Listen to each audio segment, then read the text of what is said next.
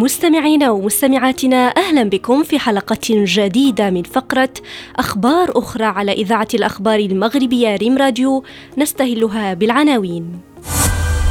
سارة أول روبوت بشري صنع سعودية يتحدث اللهجة العامية. علماء يرصدون دوامة قوية حول القطب الشمالي للشمس غير معروف سببها. وبريطانيا تكشف عن أول طوابع تحمل صورة الملك تشارلز الثالث.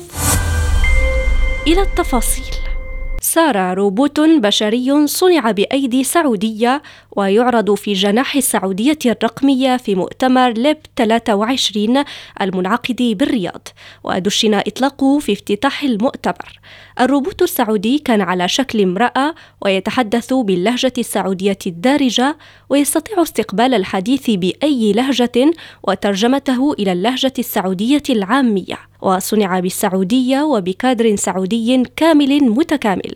الهدف من روبوت سارة إبراز إمكانات السوق السعودية وأن السعوديين قادرون على صناعة روبوتات مثل صوفيا وإمكا.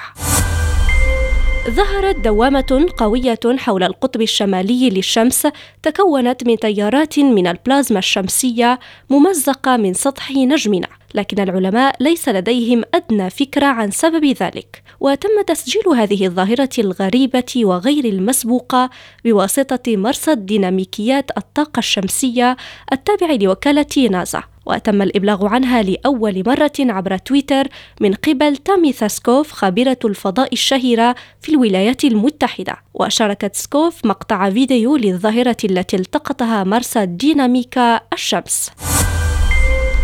كشفت هيئة البريد الملكية البريطانية عن أول طوابع تحمل صورة تشارلز الثالث الذي أصبح ملكا بعد وفاة والدته الملكة إليزابيث الثانية في الثامن من شتنبر. وقالت الهيئة في بيان إن الطوابع ستطرح للبيع اعتبارا من الرابع من أبريل. وقد وافق الملك على التصميم كما الحال مع جميع تصاميم الطوابع الجديدة. الصورة الجديدة نسخة معدلة من صورة رسمها النحات مارتن جينينجز لحساب هيئة سك العملة الملكية.